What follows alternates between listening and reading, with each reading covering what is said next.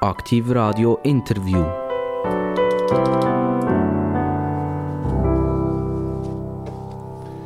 Aktiv Radio und Aktiv Radio heißt die interessantesten Gäste von der ganzen Schweiz.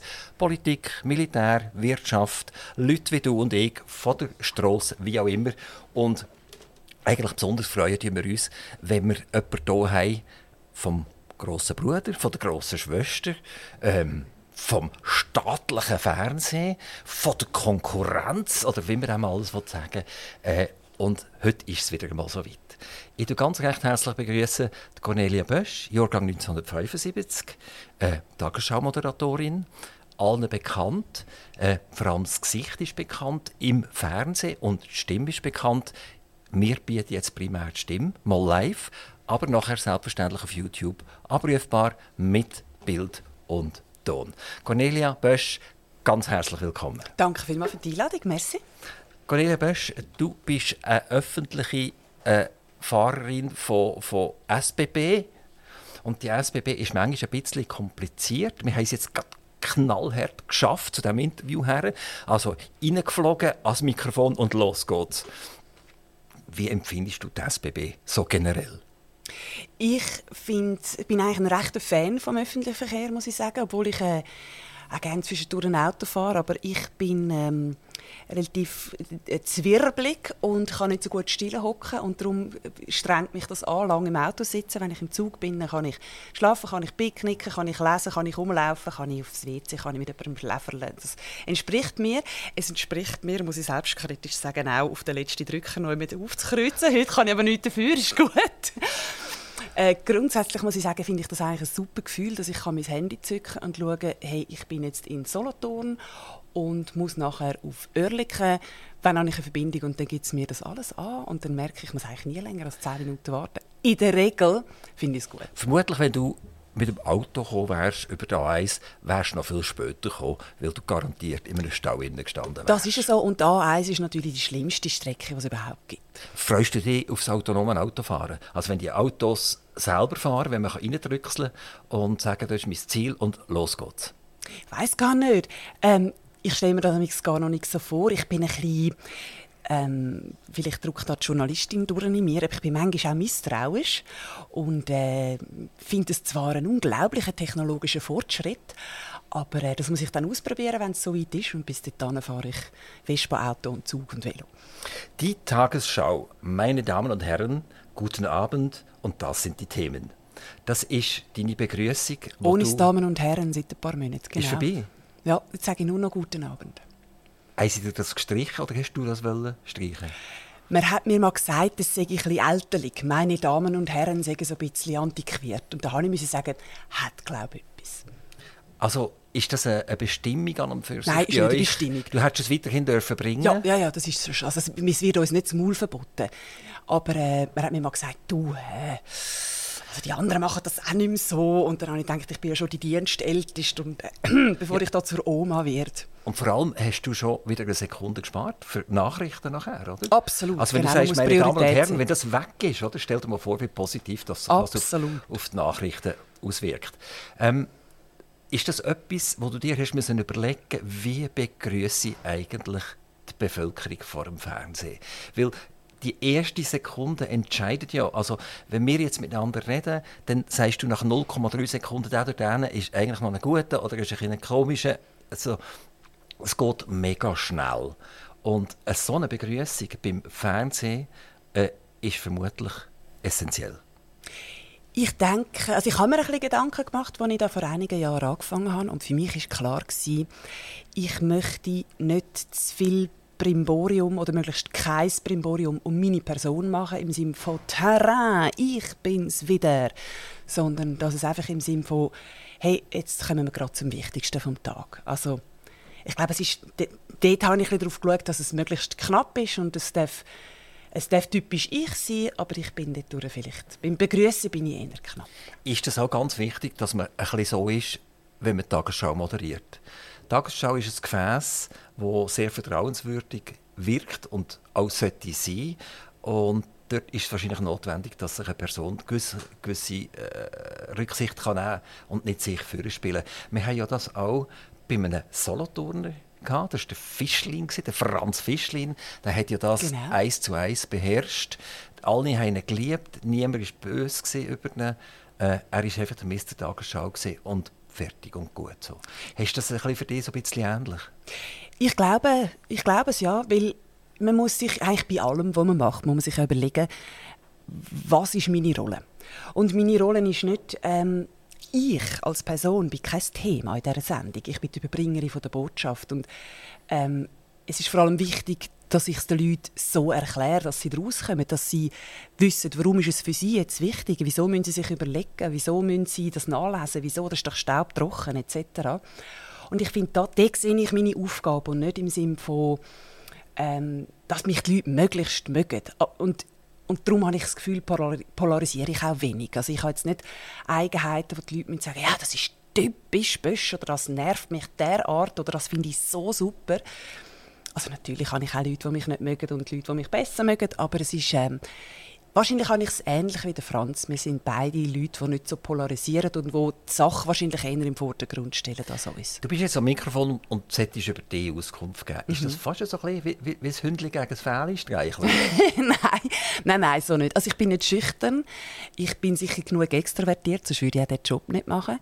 Ich erzähle gerne über mich. Es kommt ein bisschen auf den Rahmen drauf an. Und in der Tagesschau ist der Rahmen einfach nicht. Aber wenn du jetzt eine Frage hast an mich, dann beantworte ich dir alles beantworten. Musik. Du machst ja nicht nur Tagesschau, sondern mhm. du machst auch noch Musik. Mhm. Du bist mit Kolleginnen zusammen und einem Orchester. Also Orchester, eine Band, ja, eine ja, Band. Genau. ja, genau. Okay. Soul Jam heisst mhm. das, glaube ich. Habe ich es richtig ja, ausgesprochen? Genau. Soul Jam. Und äh, die Mann ist Schlagzeuger mhm. und er war lange Musikchef von der Musikwelle, SRF Musikwelle. Also Musik begleitet euch Absolut, permanent. Ja. Ich würde übrigens jetzt sehr gerne etwas einspielen von ja. euch. Kann ich aber nicht, weil wenn wir das machen, geht mir YouTube wieder raus. Weil die merken nach drei Sekunden, da ist irgendein Lizenzprodukt dahinter und dann ist es wieder fertig. Oh je, okay. Genau, obwohl wir natürlich das Visa-Gebühren zahlen. Also eigentlich alles schön brav machen, aber das ist sehr, sehr schwierig, äh, dort im Interview Musik einzuspielen. Aber man kann ja sagen, auf souljam.ch kann man nachhören souljam.ch. Ich wiederhole das sehr gern. Ähm, ist die Musik auch bei euch daheim ständig am Trällern? Ja. Schon? Ja.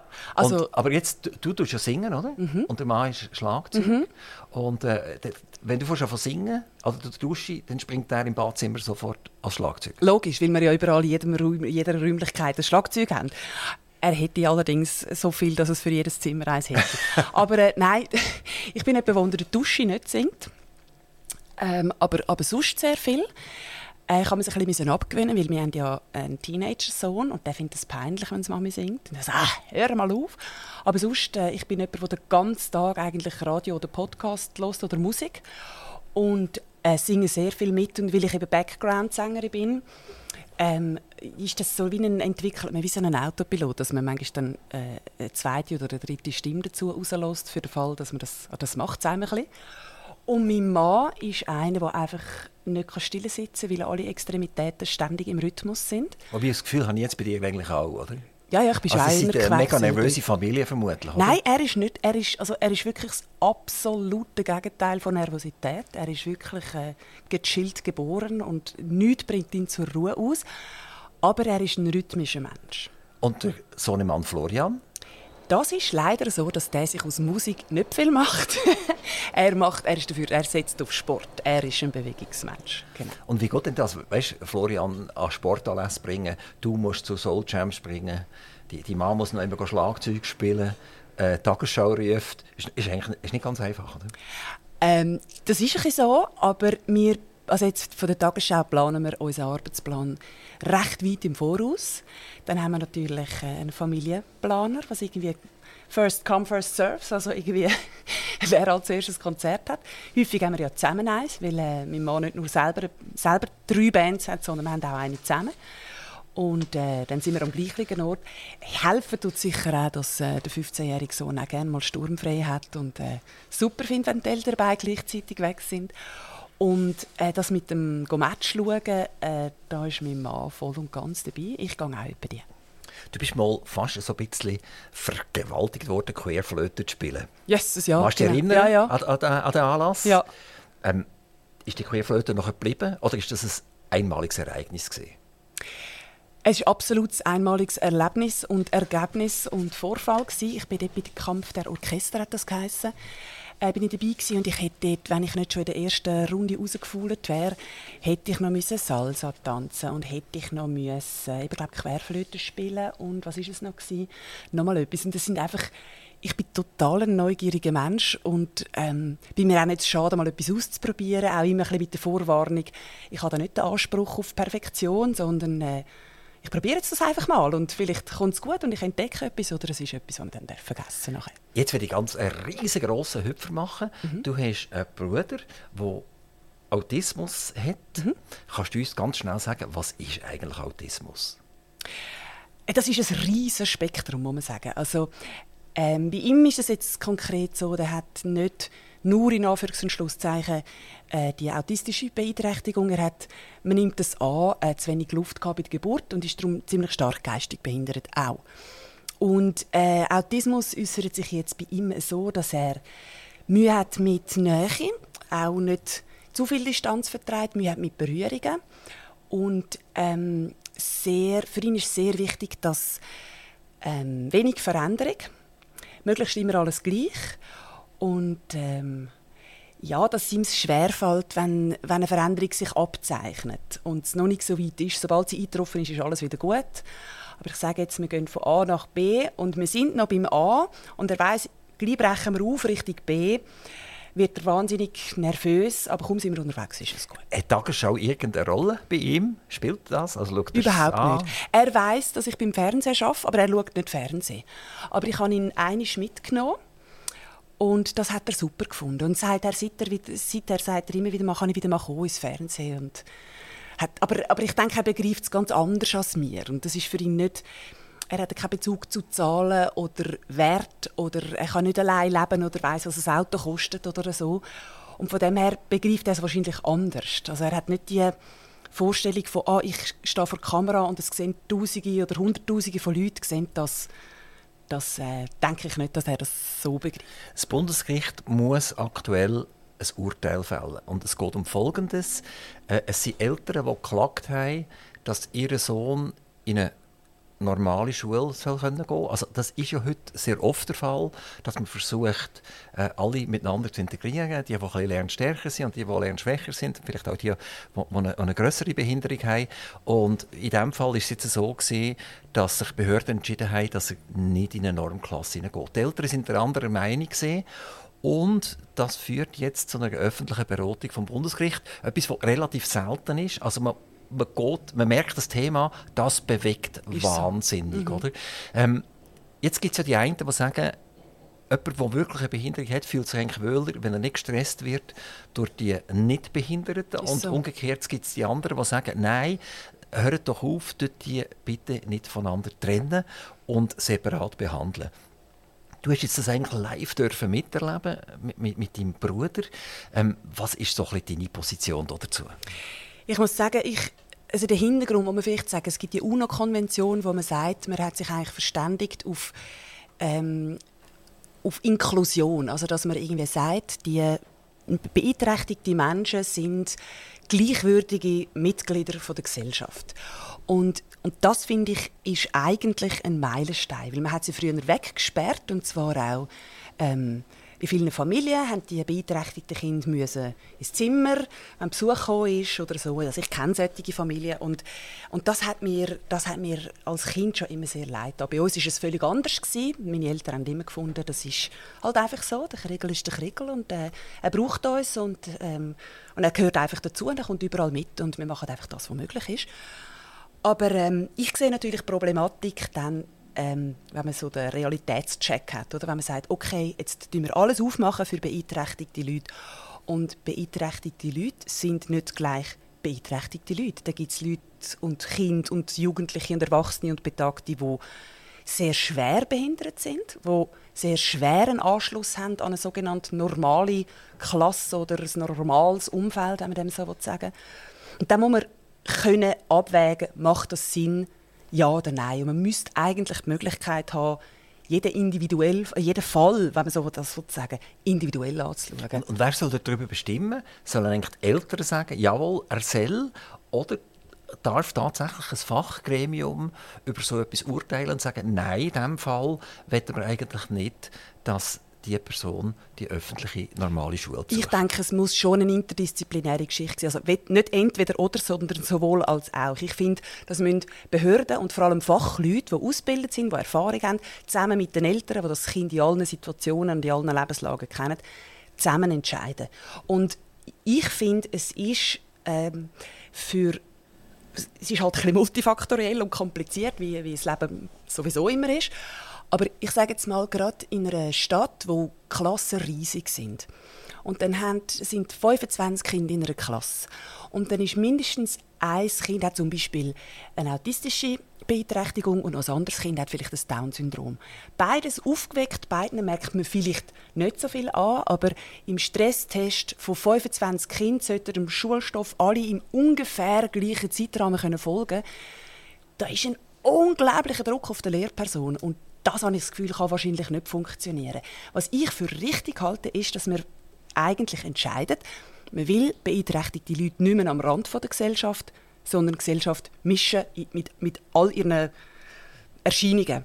Was ich falsch finde, ist, dass man sagt, dass man dann alles über den gleichen Kamm schert und sagt, ab jetzt gibt es keine Sonderschulen mehr. Das finde ich auch falsch, weil es gibt beeinträchtigte Kinder, die das brauchen. Wir machen einen weiteren Hüpfer. Ja, ist gut. Cornelia hat ganz viel so Kurznamen. Habe ich das? Ja, wie, wie hat man dem gesagt? Wie hat man die gesagt in der Schule oder als Kind oder so? Hat man die Cornelia gerufen? Nein, oder? Cornelia haben eigentlich nur meine Eltern mir gesagt. Wie haben die anderen gesagt? Äh, fast alle Goni und manchmal äh, da habe ich gleich mal sagen, man schreibt mich dann im Fall nicht mit Y, sondern mit IE, weil es hat, als ich Teenie war, ein Pferdeheft gegeben und das war mit Y. Ich einfach, das habe ich nicht sein. Ja, das ist eine Restanz aus meiner Teenagerzeit. Ich schreibe also Conny, also, Conny und Pony, das passt Genau, passt eben genau das habe ich eben nicht wollen. Genau. und äh, sonst, ja, also, also, ich, ich habe mir ein paar aufgeschrieben. Ne Nele. Nele? Nele? Ist, ist, ist, ist eine Kurzform von, von Cornelia. Cora? Noch nie. Sagt man auch? Mir nicht. Coco? Hat mir auch nie jemand gesagt. Okay. Lia? Nein. Nicht, also, ich habe noch ganz viel. Also das Internet ist nicht geduldig, oder? Ja. Da kann man schnell fragen, was sie kurz nehmen zu Cornelia. Und dann kommt da mega viel. Ähm, es stammt irgendjemand aus dem Römischen raus. Sie Cornelier mhm. gesehen. Und im Französischen ist es Cornu, das Horn. Und ich habe jetzt gefunden, das passt eigentlich nicht schlecht zu dir, oder? Also, zack, oder? Raus mit dieser Sache, oder? Ein Horn in den Finger, Der Interpretationsspielraum ist gross, genau. Gut. Und, äh, äh, also, das Horn, ist das, hat das eine Bedeutung für dich? Also bist du schon die, die vorausgeht und das Horn dabei hat und sagt, wo eigentlich der Bartli der Most holt? also ich bin... Ich sehe mich jetzt vielleicht nicht als klassisches Alpha-Tier und wo immer alles anreißt. Aber wenn ich mir jetzt das ein bisschen länger überlege, bin ich vielleicht tendenziell schon eher. Also ich bin sowohl in der Pfadi irgendwie Leiterin gewesen, als bin ich auch daheim die, die so ein den Karren schreissen und sagt, komm, wir machen diesen Ausflug und komm, wir gehen dort in die Ferien und komm, wir gehen das schauen. Und äh, habe auch bei meinen Freundinnen und Freunden immer wieder mal eine Idee, was wir noch machen können. Das, äh, wenn man das jetzt so ein bisschen den Vergleich anstellen mal, mal, das bin glaube schon ich. Also, wir schließen das Kapitel ab, nichts, das gilt ein bisschen. Gehen wir ein bisschen auf ein, wie du den Werdegang hast, Radio, Fernsehen. Du hast äh, bei Radio Zürichsee hast mal angefangen. Mhm. Genau, da bin ich 20 gewesen, genau 1995 und ich habe eigentlich aber schon lange vorher gewusst, dass ich zum Radio will. Ich bin mal in einem Schullager gewesen, wo DRS noch DRS 3 dabei war. Und dann habe ich zum ersten Mal hier noch mit Bandmaschinen, oder? Und dann haben sie mir das Mikrofon in die Hand gegeben und, das, und dann konnte ich einfach dort über dem, über dem Lagergelände irgendwelchen Leuten den Knebel anheben, haben wir gesagt. Und äh, einfach allergattige Sachen fragen und das zusammenschneiden und noch Musik darunter legen. Und äh, dann hat mich das irgendwie wie ein Virus gepackt. Und ich fand, ich würde eigentlich schon ein gerne zum Radio, aber ich habe mich nie so in der Moderationsrolle gesehen, sondern mehr Geschichten erzählen. Also was ist gelaufen und warum ist es wichtig und stellt euch mal vor, das und das und dieser sagt noch das dazu. Und, äh, aber natürlich kann man mit 15 nicht... Äh, direkt zum Radio und dann bin ich in einem Schulradio und später in einem Spitalradio und dann habe ich dort in dem Spitalradio habe ich dann ein Demo-Tape aufnehmen und dann habe ich dann bei Radio Zürichsee ein Praktikum, also ein Volontariat machen, hat man da noch gesagt. Und dann bin ich dort fünf Jahre gewesen, habe das MATS gemacht, also Medienausbildungszentrum, Diplom, also ähm, Journalismusdiplom. Und nachher bin ich zum Radio Z und dann bin ich zum DRS 1 reportern und von dort aus bin ich dann in die Tagesschau Nacht und von dort aus, ähm, als ich dort war, ist, da, ist äh, Susanne Wille schwanger geworden im ZFZ. Dann habe ich ihre Vertretungen gemacht und dann bin ich in der Tagesschau. Das ist so ähnlich wie beim Nationalrat, wo man kann nachrutschen kann, oder? genau. Also, also man ist so ein bisschen zur richtigen Zeit am richtigen Ort, das gehört auch noch ein bisschen Es, es ist noch wichtig, dass man bisher kann Klammern rein tun kann. Ja, genau. Dann, genau. dann wird man eher gewählt. Ja, vielleicht. Ähm, Schnell zurück zu dem Privatradio. Mhm. Die, Pri die Privatradio-Szene die ist ja gewaltig. Die RS3 ist ja gegründet worden wegen Radio 24. Genau. Weil die, weil die Staatsober gefunden haben, das geht ja schon gar nicht, dass jetzt der Schawinski einfach hier Privatradio Mhm. Im macht Alleingang, und genau, ja. alle Jungen ab Räumt, ja. räumt, oder? Genau, genau. Und dann sind die gekommen, wie Pilzli, sind die eigentlich aus dem Boden geschossen. Was super ist, ja. Jetzt, heute haben wir ja eine Gegenbewegung. Also der, der Peter Wanner mit CH Media, der hat sich irgendein mal, mal ein Körbchen gekauft und dann hat er gesagt, anstatt dass er Pilzli sammeln, geht er Radioöli sammeln oder? und go Fernsehli sammeln. Es ist ja unglaublich, was heute primär unter dem CH Media Dach verbunden ist, macht das deinem Ur 15-jährigen Herz, das du hast damals, wo du wollen Radio machen, fast ein bisschen weh. Ähm, also bei mir ist es ein bisschen, ich, ich, in vielen Sachen habe ich halt immer so eine sowohl als auch Meinung. Ich muss sagen, emotional finde ich es natürlich schade, dass so eine riesige Initiative aus dieser Zeit eigentlich ein bisschen verschwindet. Also ich habe das eigentlich wahnsinnig schön gefunden, jetzt im Nachhinein Perspektive, da ist es halt einfach so ist für mich selbstverständlich gewesen, dass man irgendwie so viele verschiedene Radio hat und später auch so viele verschiedene regionale Fernsehen, wo man irgendwie merkt, hey, Solothurn ist nicht gleich Zürich, ist nicht gleich Lugano, ist nicht gleich äh, Luzern, ist nicht gleich St. Gallen und Basel. Und die Eigenheiten können abdecken und die verschiedenen, ich sage jetzt mal, Traditionen oder Rituale oder regionale Bands oder Anlässe oder Politik oder Kultur. Und ich sehe da schon dass da etwas verloren geht, wenn man sagt, ähm, man tut da mehrere zusammenlegen. Natürlich ist es sehr viel kostengünstiger und das wissen ihr ja auch. Also Radio machen und Fernsehen machen ist nicht gratis. Und wenn man das gut will machen, braucht es gewisse Mittel. Und wenn man sich das nicht mehr leisten kann, macht man es halt dann das Zweite oder das Dritte. Natürlich finde ich es schwierig, ich finde es auch in Zeitungen schwierig, wenn man das Gefühl hat, da kommt alles ein bisschen gleich daher. Also ich habe es gerne divers. Also, aber es ist schon eine, äh, äh, wenn wir sagen, ein bisschen problematische Tendenz. Ich habe das erlebt, ich war bei der Gründung von Radio 32 mit dabei. Gewesen. Mann der ersten Stunde. Ja, ja schon fast, ja genau, das sieht man mir ja an. Oder? Und, behaupten. und, und, und äh, ich habe die Zeitungen alle miterlebt. Es sind ganz viele Verlege, die, die dabei waren. Und dann ist damals schon der Peter gekommen und hat diesen Zeitungen gesagt, «Schau, äh, du machst Ausland, ich mache ein Ausland in den Zeitungen, komm, wir machen es doch zusammen. Und zusammen für den Peter Wanner war eigentlich immer, gewesen, ich mache es. Und daraufhin ist nachher der Inlandteil gefragt. Ich habe hey, lass mal, du machst Inland, ich mache Inland, komm, wir machen es doch zusammen. Und erneut wieder, was ist äh, der Weg dazu? Peter Wanner, er hat gesagt, ich mache es jetzt für euch alle miteinander. Das hat er auch gemacht, er hat es durchgezogen. Und ich habe müssen zuschauen, oder dürfen zuschauen, je nachdem aus welcher Sicht, dass man, wie, wie der Zusammenbruch war, wie, wie hunderte von Mitarbeitern plötzlich nicht mehr da sind und kein regionales Programm mehr gemacht haben. Und sie haben nicht nur das Radio, auch Tele Bern gehört in den Konzern, Genau. Tele 1 gehört in, den Konzern. Tele Zürich gehört da rein. Also es ist unglaublich, äh, wie, wie hier eine singuläre Situation von der Information halt plötzlich passiert. Jetzt mache ich den Gump zu euch, zur SRG. Ihr habt ja auch einen Newsroom aufgebaut. Also früher sind ihr dezentralisiert, ein bisschen Bern, ein bisschen Basel, ein bisschen Zürich, oder ein bisschen viel Zürich wahrscheinlich immer. Ja, wer weiß, ja. weiß nicht. Ja, es ist natürlich der Hauptort. gewesen, Und dann ja, hat man gesagt, so. man macht einen Newsroom, der hat relativ lange Schmerzen gemacht. Es hat viel länger gedauert, bis man ihn wirklich können in Betrieb nehmen Ja. Auch mit den Studios. Also das den- Studio vor allem. Der Studio. Newsroom ist eigentlich ist fast pünktlich in Betrieb genommen worden, aber, aber das Studio mit grosser Verspätung, das ist so. Genau, also auch, auch ihr habt natürlich Medien also Radio Fernsehen und verschiedene Abteilungen in diesen Fernsehen und da sind vielleicht auch Meinungen different und Vielfalt. Jetzt kommt, hat man irgendeinen zentralen Raum, dort töckelt jemand etwas und das muss nachher in Wort, in Bild, in, in, in weiss nicht was, alles rausgehen. Äh, ist das, du hast das live miterlebt? Ich meine, du bist bis 2011, glaube ich, bei der Tagesschau.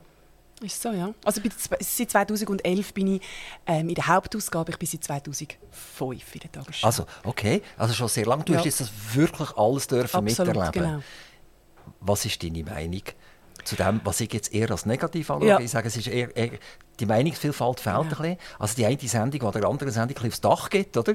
Und ein eine andere Meinung hat. Und das ist ja gut für den Zuschauer, er kann dann eine gewisse Vielfalt Also ich glaube, was ich, es gibt, es gibt äh, auch da zwei Meinungen. Nein, das eine ist, ich glaube, das eine ist die Aussenansicht und das andere ist die Innenansicht. Also ähm, was es was nie war und was auch heute nicht ist, ist, dass alle, die bei der SRG arbeiten, die gleiche Meinung haben. Also, dass man das Gefühl hat, die Redaktion findet geschlossen, ist dafür oder gegen irgendjemand oder irgendetwas, sondern der ist, wird nicht gerade wüst gekiffelt, aber äh, wo man einfach, wo, wo man muss ein bisschen um den Standpunkt ringen muss. Das ist auch gesund, dass man merkt, okay, weder in diese Richtung noch in diese Richtung, wir müssen beides abbilden, dass die Leute selber können überlegen können, wie wähle ich, wie stimme ich, wie positioniere ich mich selber. Das finde ich ist sehr wichtig und das gilt auch für den grossen Newsroom. Entschuldigung, ich bin ein bisschen.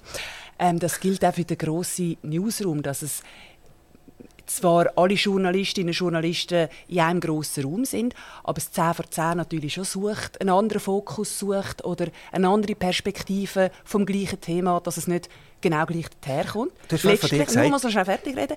Was ist, ist, dass man manchmal Zeitguillotine hat und nicht viel Zeit hat, um noch etwas komplett anderes zu machen. Aber du hast ja von dir selber gesagt, ich bin ein, ein Alpha-Tierli eigentlich. Ja, manchmal schon, ja. Eben. Genau. Und ich, ich kann mir vorstellen, dass es in so einem Newsroom eben auch so Alpha-Tierchen gibt. Absolut. Es, und nachher, es ragelt davon. Es ragelt davon. Ja. too, many genau. too many Chiefs and not enough Indians. Also, aber, also weit würde ich nicht gehen, aber, aber ja, ist, ist geht in die Richtung. ist das nicht das Problem, dass eigentlich die, die eine andere Meinung haben, fast so ein bisschen nachher. Also, das sagt, die Alpha-Tiere setzen sich durch, die, die, die Themen setzen und sagen, so wird es jetzt gemacht und Punkt und Schluss und adieu.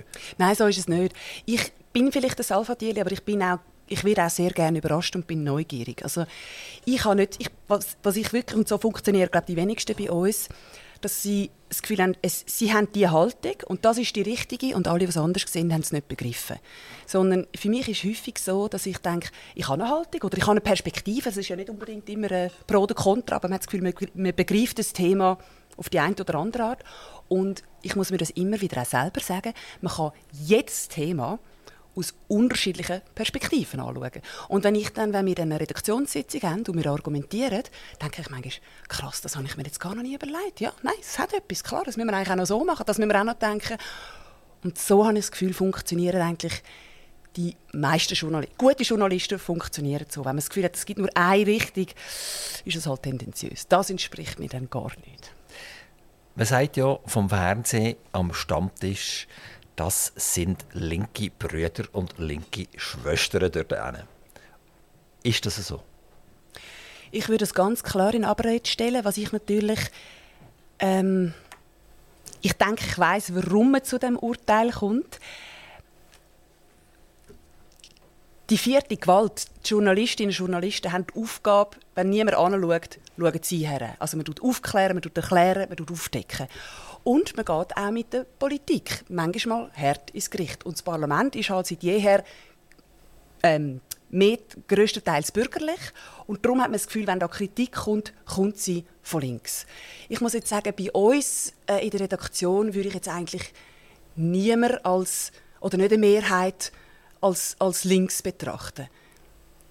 Ich denke immer wieder mal, dass Leute, die eine Polmeinung haben, also die jetzt zum Beispiel super woke drauf sind, die sagen, ja, eben, wir müssen bei der Sprache müssen wir etwas ändern und äh, oder andere, die sagen, wo, wo äh, in einem rechten Spektrum sich äh, bewegen, dass die zwei Pole auf der Redaktion dann eher Diskussionen anheizen. Aber ich denke, die meisten bewegen sich im Grossraum Mitte. Also ein relativ, ich sage es jetzt, liberales Umfeld, man lässt allen zu. Also unbedingt, und man alles andere wäre nicht gut. eine Meinung bilden.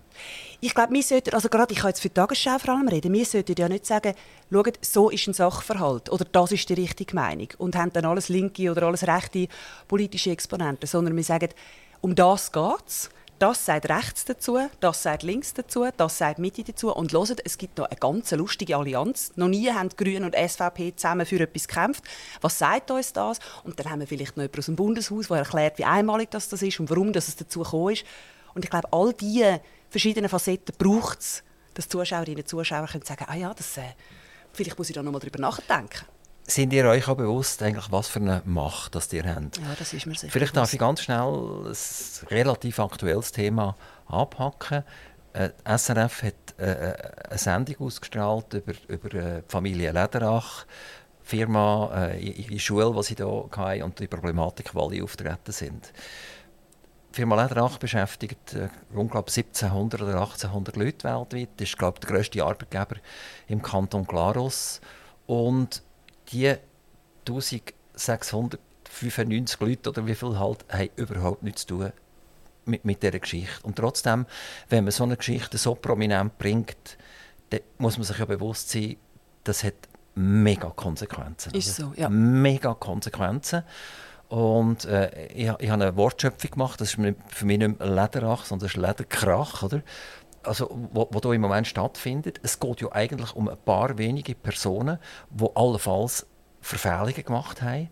Und da bin ich persönlich natürlich dafür, das muss man anschauen, oder? Mhm. Aber ist SRF ein Gefäß dazu, dermaßen einen Familiennamen in Popularität herauszuziehen, dass es 1700 Leute und noch viel mehr eigentlich ein riesiges Problem bekommen? Ich glaube, dort haben wir die Rolle, wie ich es vorher angetönt, von der vierten Gewalt. Also ich meine, die, der Exponent, der ehemalige Chef, der ist eine umstrittene Figur und der hat ähm, das ist der Behörde bekannt gewesen, äh, was in der Schule gelaufen sein. Das ist, hat man sich weiter erzählt. Das hat natürlich nichts mit der Person zu tun, die in der Schokifabrik schafft oder wo an der Bahnhofstraße im Laden die Bruchschoki verkauft oder wo am Flughafen äh, in dem Shop schafft äh, oder wo im Marketing ist etc. oder mit der jungen Familie, die übernommen hat. Aber das ist ein Mann mit sehr viel Einfluss, der gesellschaftlich seinen äh, Einfluss geltend gemacht hat und entsprechende Sachen finanziell unterstützt hat, wo den Marsch fürs Leben organisiert etc. Ich finde, wenn eine öffentliche Person ähm, so fest Stellung nimmt und lang ähm, gibt es lang Verdacht, dass er seine Stellung allenfalls missbraucht hat, dann finde ich, und die Behörden das wissen und niemand richtig anschaut, dann finde ich, dann braucht es die Medien, die das transparent machen.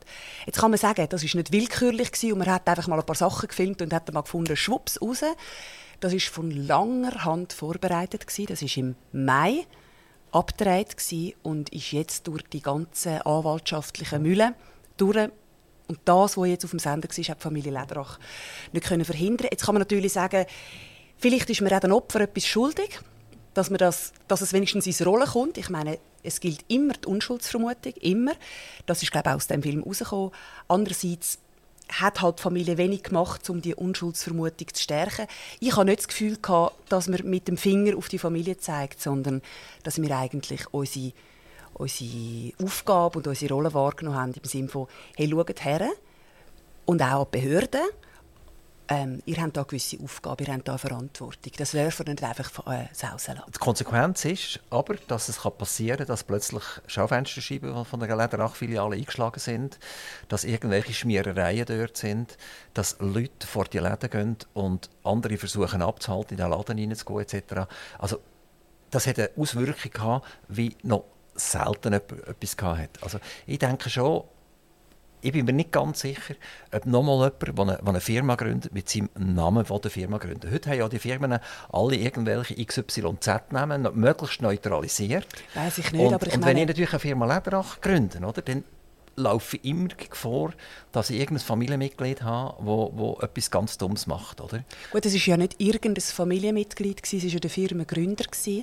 Und ähm, der ist ja auch öffentlich zu seinen Positionen gestanden. Jetzt, wenn man etwas aufdeckt, jetzt kann man sagen, ja, so eine kaputte Scheibe ist wirklich nicht lustig, oder? Als, als Firmenchef oder vielleicht als Sohn oder als Nachfolgegeneration, die übernimmt, sagt man, ist nicht cool, oder? Was wir uns jetzt da müssen, ähm, bieten lassen, quasi, vom, von einem Mob, wenn man jetzt dem so will sagen. Andererseits ist es dann okay, wenn man sagt, ist halt ein erfolgreicher, erfolgreicher Geschäftsmann, der billigt das Strafregime oder sexuellen Missbrauch. Ich finde, dort muss man ja auch, also dort muss ja auch die, die ähm, der juristische Gehalt muss man ja auch abwägen. Ich habe das Gefühl, man kann nicht sagen, ja, da muss man, können, da muss man können das 5 Grad stehen, weil es ein erfolgreicher Unternehmer Ich meine, er hat die Fabrik gross gemacht, aber wenn er im gesellschaftlichen Bereich, wo nichts mit der Schocke zu tun hat, ähm, sich Sachen rausnimmt, die wo nicht gehen, oder die auch verboten sind, illegal sind, das gilt das Gleiche für ihn wie für den Herrn Schnüriger oder Frau Balziger von nebenan. Cornelia, bist du eigentlich a priori ein politischer Mensch? Das heisst, ähm, du, du hast den ganzen Tag hast du Informationen auf dem Tisch, die du irgendwie musst verarbeiten musst. Du musst sie allenfalls zusammenkürzen, du musst Inhalt äh, klären. Du musst schauen, dass Wort und, und Film irgendwie übereinstimmt zuletzt, dass man da nicht in eine Schere hineinläuft. Also du bist tagtäglich wirklich mit der tiefsten Politik konfrontiert. Jetzt liegt so etwas bei dir auf dem Tisch, jetzt musst du entscheiden, wo bringen wir, bringen wir nicht und, und was sage ich noch dazu, wie kommentiere ich das? Und ich sage jetzt mal 50 Prozent, aber das ist jetzt eine reine mhm. Vermutung, mhm. läuft dir völlig gegen Strich. Weil du sagst, das ist ja Katastrophe und du musst trotzdem cool in die Kamera hineinschauen und keiner kann nachher sagen, Cornelia ist dafür oder sie ist dagegen. Wir wissen es einfach nicht. Gut, ich bin ganz sicher ein politischer Mensch. Und alles andere geht ja irgendwie gar nicht, wenn es einem überhaupt nicht interessiert. Ähm, hat man, glaube ich, dort wie nichts verloren. Das andere ist, die Berichte, die wir haben, das ist ja nicht, das ist ein Sachverhalt, wo wir nachher von rechts bis links, von Betroffenen, wie Verantwortlichen, von den Behörden, von den äh, Judikativen beleuchten. Und da muss ich nicht sagen, wir haben ja nicht, wir haben nicht eine Haltung im Beitrag, wo ich muss sagen, das ist eine Katastrophe. Ich muss sagen, was ich eine Katastrophe finde, sind, sind größere Zusammenhänge. Wenn ich sehe, wir haben irgendwie ein völkerrechtliches Problem mit einem Krieg. Wir haben ähm, wir haben verschiedene Di Diktaturen, die entstehen, mit Leuten, die sagen, man darf wieder alles sagen und man tut einfach das Fähnchen Meinungsfreiheit schwenken, aber man darf Minderheiten anfinden, man darf einfach austeilen und verbal irgendwie den Baseballschläger führen nehmen. Gegen das habe ich etwas, dort schält es mich. Aber wenn ich jetzt sagen mal, ähm, in einem Beitrag haben wir zwei, drei Exponenten, zu irgendeinem Thema und eine oder eine erzählt einen, aus meiner Sicht einen kompletten Hachverkäse, dann verdrehe ich natürlich schon einmal die Augen im Studio. Also ich, ich bin ja ein Mensch aus Fleisch und Blut, oder? Es gibt ja, Im Radio gibt es ja vor allem, wo man sagt, zuletzt kommt irgendein Bericht, ein fünfminütiger Bericht, und dann heißt es muss sich noch zeigen, ob das wirklich so ist. Oder Die Zukunft wird es weisen, genau. Ja, genau, genau. Das sage ich immer, das ist super, oder? Genau, es hat sich eine Mühe gegeben, hat einen riesen Bericht gemacht und der Moderator oder die Moderatorin hat das alles kaputt gemacht mit irgendeinem mit einem Gut, aber meistens ist es so. Unsere, unsere, unsere Aufgabe ist eigentlich die Ausgangslage manchmal zu erklären. Also, wie es dann rauskommt, weiss man jetzt nicht. Es tendiert zum Beispiel in die Richtung oder vieles spricht dafür, dass es in die Richtung geht. Das ist ein bisschen unsere Aufgabe, dass wir eben die Leute so ein animiert schauen. Also, das ist mal das grosse Feld von den verschiedenen Faktoren. Jetzt überlegen mal, was für euch wichtig ist. Und dann ist man prägt so oder anders und entscheidet dann, oder?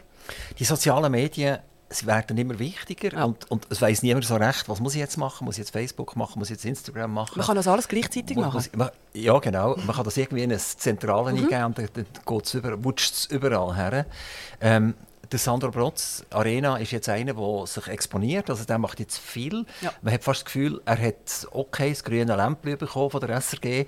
Du bist einer von denen, der jetzt mal darf, äh, in den sozialen Medien auch mal ab und zu eine Meinung vertreten also, Wie sieht das bei dir aus? Ähm, ich habe eigentlich nicht das Gefühl, dass er Meinungen vertritt, politische Meinungen. Ich finde, er vertritt Meinungen im Sinne von, es ist wahnsinnig wichtig, dass man diskutiert. Es ist wahnsinnig wichtig, dass irgendwie quasi Polparteien im Dialog bleiben. Es ist wahnsinnig wichtig, dass man der Demokratie Sorge gibt. Äh, so Sachen vertritt er. Ich sage jetzt politische Meinungen höre ich von ihm natürlich nicht. Er würde jetzt nie eine Wahl- oder Stimmempfehlung abgeben. Das gehört sich auch nicht für einen, äh, für einen SRF-Exponent. Aber ähm, das ist so. Also SRF ähm, allgemein hat Aushängeschilder, wo man einmal so ein bisschen definiert hat. Irgendwie die Philosophie ist Barbara Bleisch und der Yves Bossert. Oder ähm, äh, in den News ist es zum Beispiel Binja Silberschmidt und ist es, äh, ist es der Sandro Brotz. Ähm, dann hat man Mona Fetsch, die so ein bisschen auf den Dockschienen und äh, näher bei den Leuten ist. Dann hat man äh, natürlich die Sportler, äh, die sagen, wir sind näher bei den Mannschaften, wir sind immer bei, wenn die Playoff wieder losgeht, sind wir live vor Ort, etc. Bei mir ist es so, ähm, ich bin ja eigentlich nicht Botschafterin ähm, von, von unserem Produkt, sondern ich bin eigentlich äh, einfach eine Tagesschau-Moderatorin. Ich bin schon manches Jahr dort und ich stehe absolut für das ein. Und das Höchste ist für mich wie so, wir müssen schambar Sorge geben, was wir haben. Wir haben immer noch eine hohe Glaubwürdigkeit. Also wenn wir etwas erzählen, da haben wir auch eine gewisse Macht, dem sind wir uns bewusst. Aber wir geben dieser Sorge. Also wir möglichst probieren wir niemanden irgendwie auszuschliessen, sicher nicht bewusst. Äh, wir probieren jedes Thema anzusprechen. Und ich finde, dieser Glaubwürdigkeit muss man unglaublich Sorge haben, weil die verspielt man genau einmal. Oder?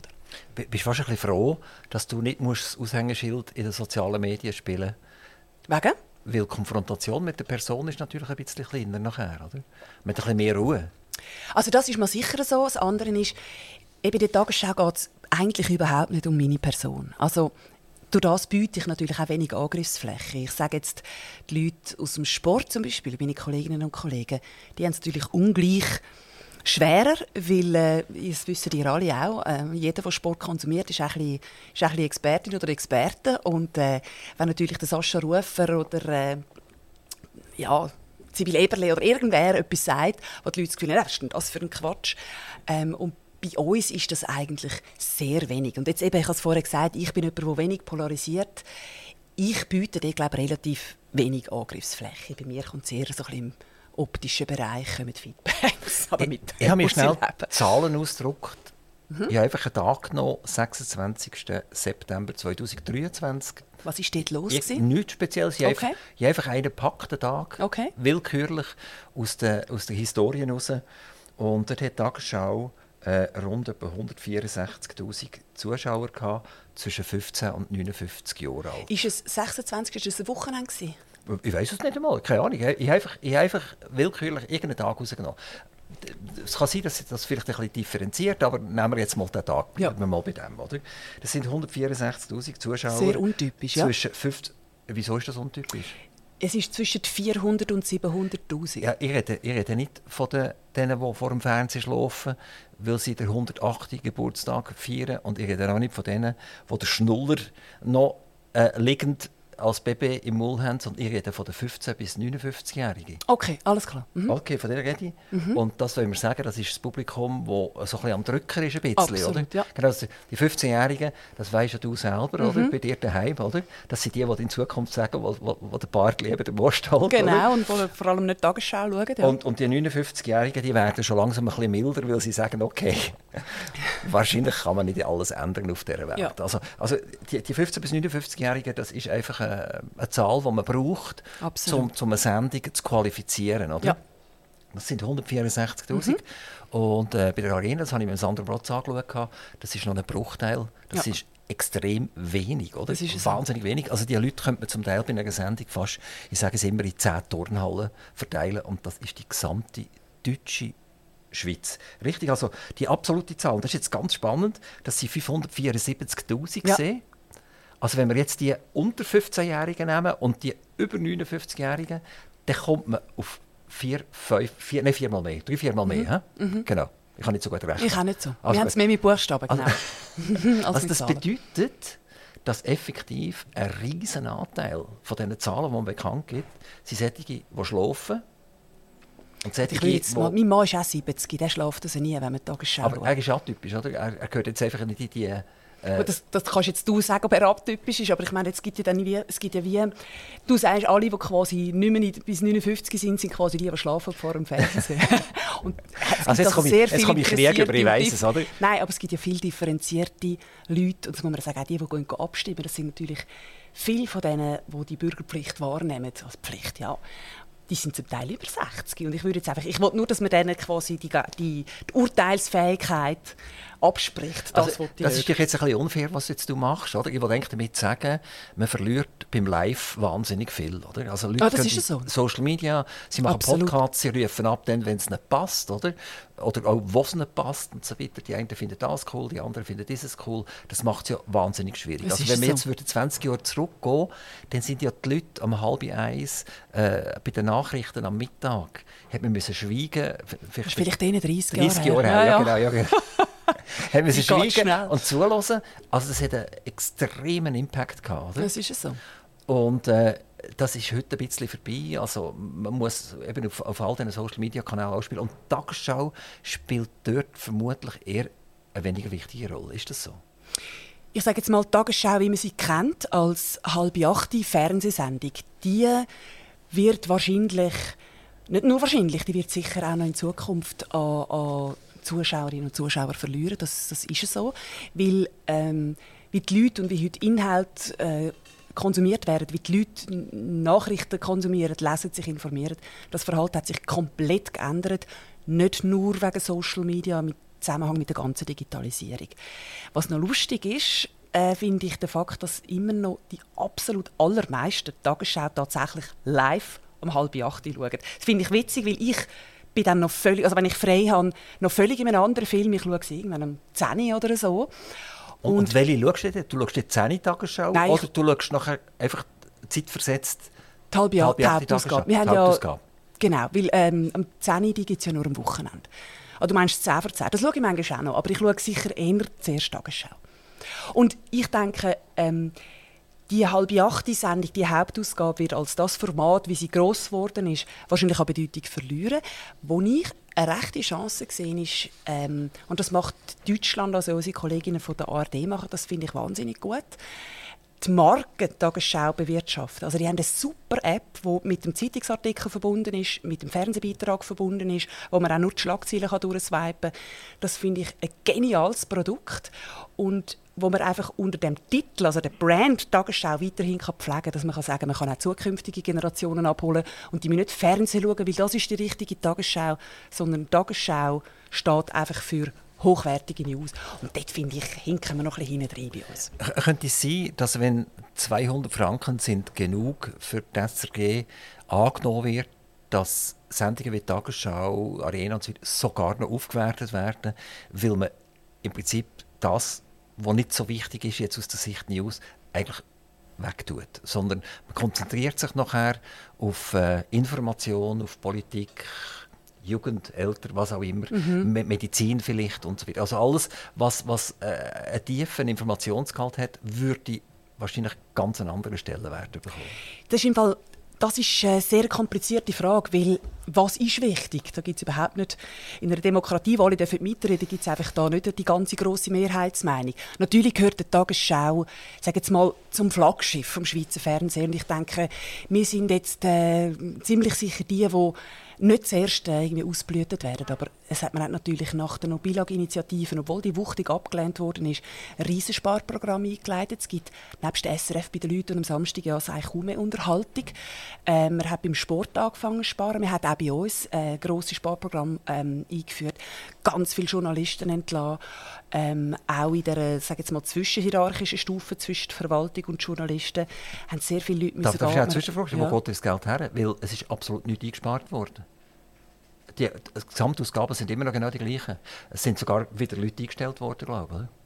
Ja, man muss Insgesamt. natürlich, ja, man wird, das werden ja auch Leute wieder pensioniert, muss man wieder einstellen, aber es gibt ganz viele Leute, die müssen aber, gehen und aber, wollen man nicht Aber wieso gibt man immer noch gleich viel Geld aus? Es ist, es ist kein Rappen weniger ausgegeben worden. Fernsehen ist sehr viel teurer geworden als auch schon. Es ist natürlich im Zusammenhang mit der Digitalisierung ist Fernsehen so viel teurer als früher.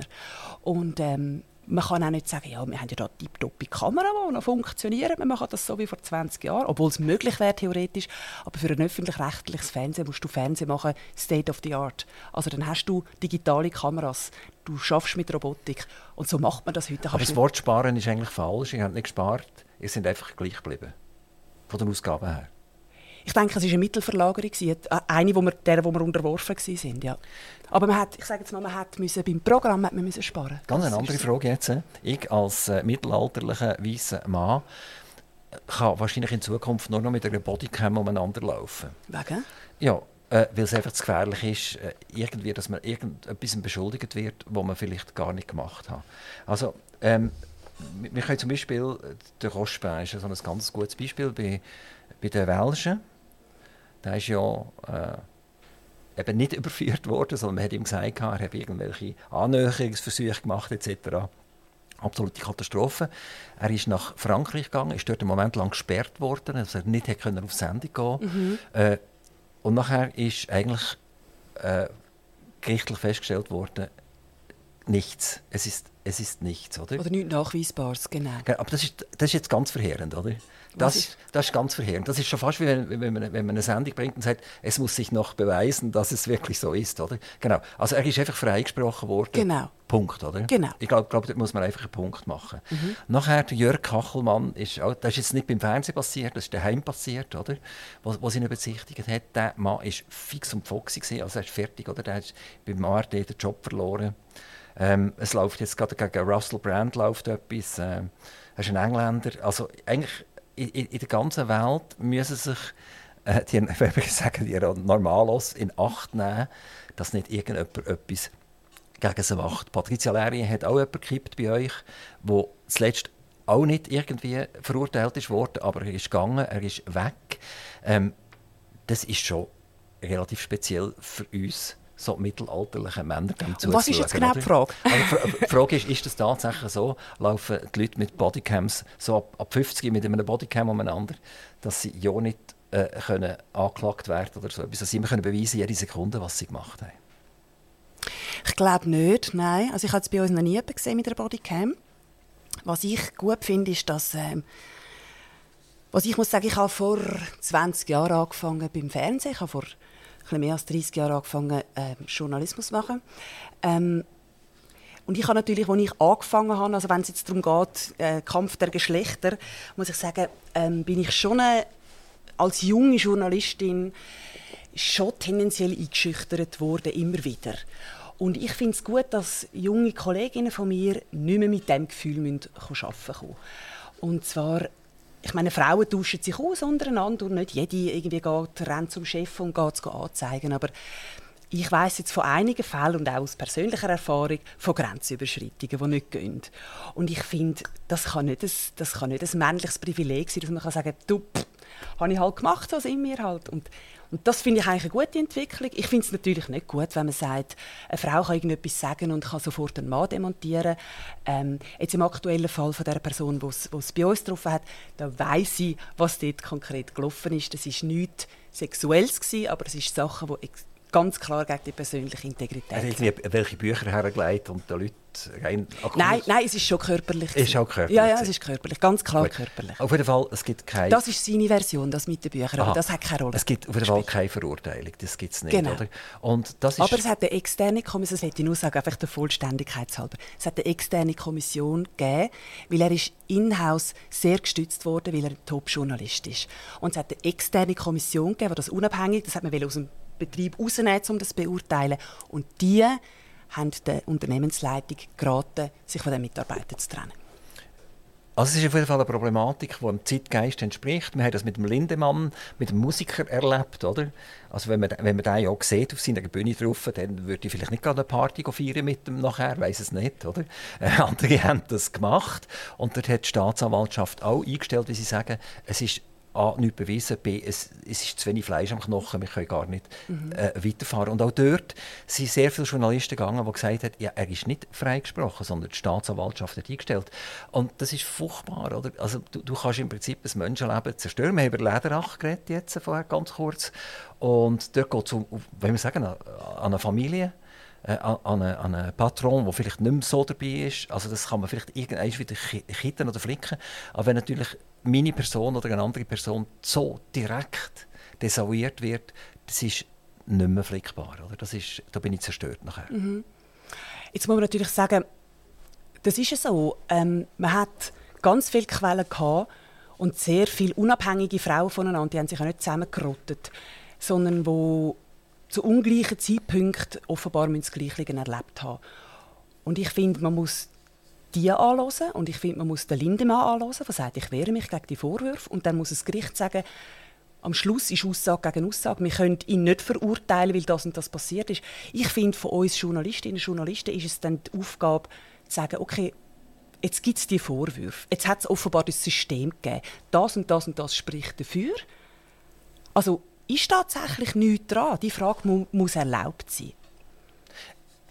Wenn es sachlich bleibt, auf jeden Fall, ja. ja. genau. Aber wenn ich durch eine Person. Gut, die Problematik nehme, ist natürlich nicht sehr sachlich, oder? Wenn es sobald um sexuellen Übergriff oder um Missbrauch geht, wird es sehr schnell emotional. Eine Frage, die ich noch muss stellen muss, das haben wir ganz viel gesagt, das muss ich machen. Wie läuft das eigentlich schlichtweg ab, so einen Tag bei der Tagesschau? Mhm. Also, weißt du schon am Oben vorher, an und für sich, wie der Tag wird aussehen nachher? Oder du weißt einfach, ich trete an, Punkt, dann und dann bin ich im Büro und dann prasseln die Informationen auf mich. Nein, der Tag fängt eigentlich bei mir, also der Arbeitstag, muss ich sagen, oder die Schicht, wenn ich moderiere, fängt um halb zwölf an. Ähm, aber mein, ich sage jetzt, mein Newstag, mein persönlich, fängt eigentlich morgen um 7 Uhr mit den ersten Radionachrichten. Ich sage ich bin eine, eine Radiotin, also ich höre einfach den ganzen Tag immer und überall Radio. Ähm, und lese Zeitungen. Also das heißt, wenn ich um halb zwölf anfange, dann bin ich eigentlich schon recht motiviert. Das ist mir auch klar, motiviert sowieso und informiert. Es ist mir auch schon ein bisschen klar, äh, was werden wir wahrscheinlich machen. Was man sich noch ein bisschen muss, ähm, was viele nicht wissen, oder was mir vor allem schwer gefallen ist, als ich angefangen habe, vom Radio nachher beim Fernsehen, wenn ich das Gefühl hatte, das wäre noch wichtig und das wäre noch wichtig, was heisst, gibt es ein Bild? Weil wenn es kein Bild gibt, ist es keine Geschichte. Und das ist schon noch, das ist, beim Fernsehen kannst du nicht einfach Frau Bösch anstellen und die erzählt, sondern du brauchst ein Bild, das das illustriert, wie der Herr Trump ins Gericht hineinläuft oder wie ein Forscher einen Preis bekommt oder wie die Feuerwehr den Brand löscht oder wie auch immer. Und ähm, dann sehe ich so bisschen, was laufen für Bilder rein. Ich äh, sehe zum Beispiel, was hat die deutsche äh, Tagesschau gemacht, was machen die Franzosen, was machen die Italiener, was macht die BBC. Ähm, dann haben wir ja Mittagsausgabe, dann bin ich bei deren Entstehung bin ich nur ganz am Rand dabei. Nach dem Mittag gibt es kurz ein Debriefing, also was äh, die Mittagstagesschau tut ein bisschen die Nacht aufschaffen thematisch und ein bisschen den Tag anschieben, sagen wir dem. Dann entscheiden wir Mittag, entscheiden, was ziehen wir weiter, also was wir anreichern, was kommt mit der Nachmittagsaktualität oder mit der Tagesaktualität dazu. Ähm, was wir verlassen, also was ist quasi abgeschlossen.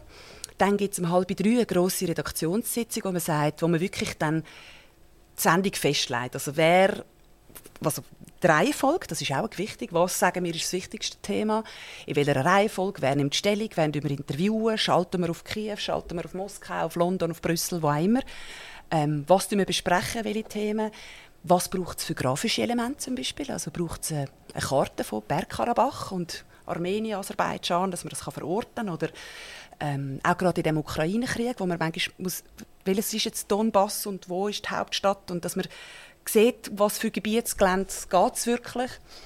Ähm, so Sachen. Und nach dieser äh, Redaktionssitzung habe ich einmal eine erste Stunde Zeit, um an den Text zu arbeiten. Ich habe ja zwischen 10 und 20 Moderationen, die schreibe ich in der Regel alle selber. Da bin ich näher in Zusammenarbeit mit den Autorinnen und Autoren von den jeweiligen Stück. Ähm, das ist aufwendiger, als man meint. Ähm, und dann äh, gehe ich am 4 Uhr etwa, gehe ich in die Maske für etwa drei Viertelstunde. Frauen brauchen ein bisschen länger als Männer. Männer sind nach 10 Minuten schon wieder fertig und ich muss ein bisschen mehr Zeit hergeben. Also ich habe auch ein bisschen das Gegenteil. Also wir machen immer ein Abschlussfoto nach dem, nach dem Interview. Ja. Und also Männer, die sich extrem zieren zum Beispiel. Also die sich immer wieder sagen, zeig mir das Foto noch einmal. Ist wahr? Ja, ja, ja. ja. Also das, Nein, es ist halt einfach so, bei den Männer haben in der Regel kurze Haare und äh, sie werden einfach quasi grundiert und abpudert und fertig. Und bei uns ist noch Wimperntusche und Schattieren und Haarföhnen und so. Das braucht ein bisschen mehr Zeit. Also das ist einfach äh, notgedrungen. Und wenn ich zurückkomme, kommen ähm, vor allem die Gespräche, die ich mit den Korrespondentinnen und Korrespondenten, die ich vorbereite. Da muss man ähm, viele Fragen, damit sind die Fragen abgemacht.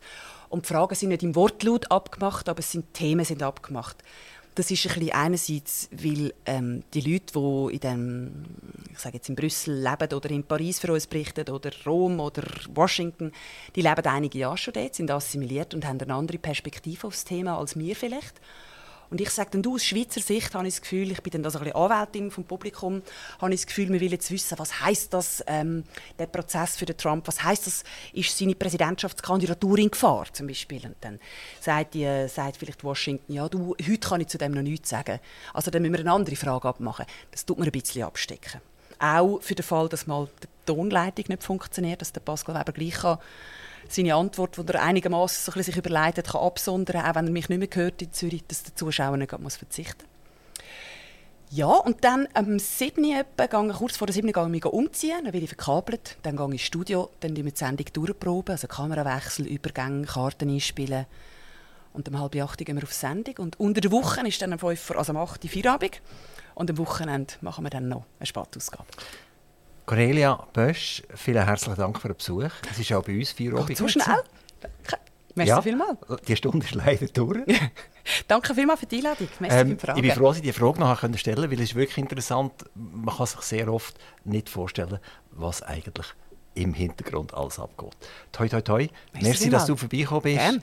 Liebe Grüße an deine Mitstreiter im Studio, an deine Familie. Danke vielmals. Merci nach Zürich. Aktiv Radio Interview.